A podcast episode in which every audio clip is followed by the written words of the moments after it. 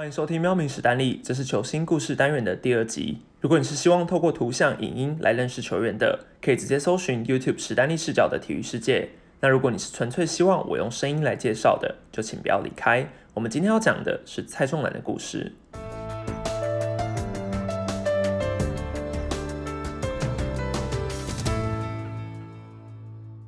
或许一般人不太理解，但我们能在电视上看到的职业棒球选手们，通常都是万中选一的存在。不管你在学生时期名气多响亮，或甚至进入职业之后曾经投出或打出亮眼的表现，只要你拿不出成绩了，那一切都是枉然。也正是因为职业舞台的残酷，才会让台湾棒球场上出现过许多流星般的选手。你能够想象，在以前那个职棒环境的待遇，有一位球员可以拿到六百万元的天价签约金，而且直到现在，中华职棒还没有人能打破这个记录吗？可以，因为蔡仲南在当时看起来真的有这个价值。从学生时期就是风云人物的阿甘，高中是进入台北体专就读。阿甘在北体的表现虽然不如同期的宋兆基抢眼，但好歹也是多次入选中华队国手阵容。而真正让他一战成名的，就是一九九九年的汉城亚锦赛。以前的亚锦赛跟现在不一样，通常都会关乎着隔年奥运的参赛权，所以亚洲各国都会派出最精锐的阵容来打。而中华队那一年是在跟日本队的决赛中派出了蔡仲南挂帅主投，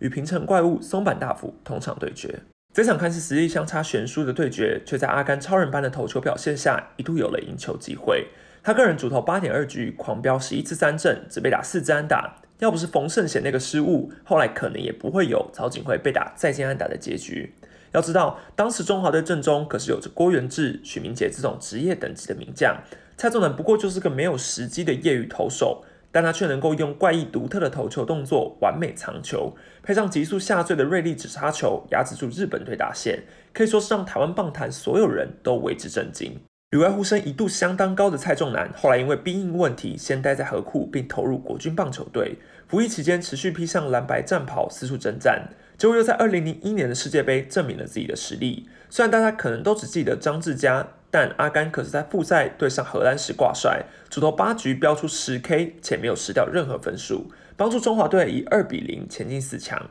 更别提那一届世界杯是在台湾举行，在满场球迷的见证之下，蔡仲南的人气马上飙涨到了最高点。在台湾大联盟与中华职棒联盟分裂的那个年代，中职一度陷入人气黑暗期。从一九九九年到二零零一年，连三年场均人次不到两千人，两边都希望能争取蔡仲南加入，吸引更多球迷进场。原本一心想要旅外的阿甘，却迟迟等不到球队邀约，最后他决定接受中华职棒的邀请，投入选秀。而这个决定也被视为是压垮台湾大联盟的最后一根稻草。毫无疑问会成为状元的蔡仲南，原本不想投入中职选秀，其中一个原因就是不想被新农牛给选走。因为牛队当时的总裁杨天发在调薪上是比较浮动的，福利也不像统一师这么好，所以即便被牛队挑走了，他还是在犹豫要不要签约。不过在他的好友，同时又是中职联盟工作人员的许德富积极劝说之下，阿甘决定在附带旅外条款的合约上签字。正是以六百万元的价格，成为中职历史上最高签约金纪录保持人。原本还质疑他值不值得这个价格的老板杨天发，一直等到看到蔡仲南先发出场后，就改变了这个想法。披上象征王牌投手的十八号，蔡仲南在加盟第一年就担任新农牛队的开幕战先发，用开季六连胜的成绩打响名号。当年度投出十四胜九败，ERA 三点四九，不但入选了明星赛，也抱走了年度新人王奖项。中职联盟也因为阿甘的人气加成，平均观众人数成长了百分之六十五之多，牛队自己的主场人气也翻了一倍，彻底把签约金连本带利给讨了回来。不过，从蔡仲南业余时期，大家就一直在讨论的关于姿势是否会影响他的投球生涯这个问题，进职业后没多久，马上就展现了出来。虽然隔年仍旧拿下单季十胜的成绩，但球季间已经因伤休养过。二零零四年开始，再也摆脱不掉。虽然想要透过改姿势减少身体的负担，但累积这么长时间的习惯，也不是说改就能完全改掉的，反而影响到了蔡仲南的投球表现，球速直线下滑，控球再也找不回来了。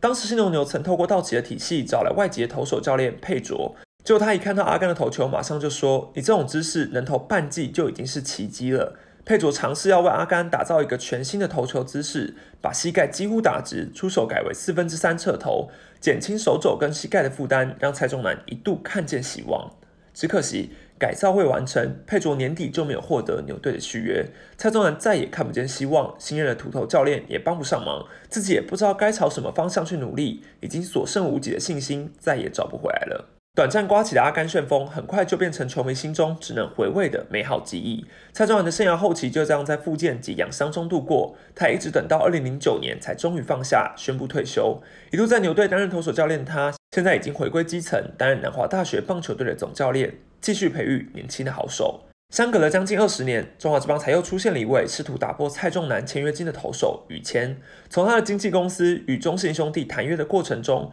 可以看出他对于自己的自信以及企图心。说老实话，要不是因为疫情，于谦绝对是有资格旅外的大物等级投手，顶着去年 U 十八 MVP 的光环，一度被大家认为有可能冲击状元。即便最终只获得了一支四的顺位，但他的未来性绝对是可以期待的。只是问题就在于，当年蔡仲南除了名气响亮以外，签约金会冲到六百万的原因，很大部分是受到两联盟恶斗的影响。如今时空背景已截然不同，倘若于谦不投入中职，那就只有继续待在开南，等待疫情结束后的旅外机会而已。但坦白来说，在那场惊天动地的一百六十八球之后，于谦的手臂什么时候会爆炸都不知道。更何况经纪公司前阵子还不小心把他比喻为曹景辉，引来众多骂声，并要求记者删掉那段话。如今看来，A I R 的可能性倒是真的往上提升了不少。如果没有意外的话，蔡宗南的六百万签约金障碍恐怕还得再延续一年就是了。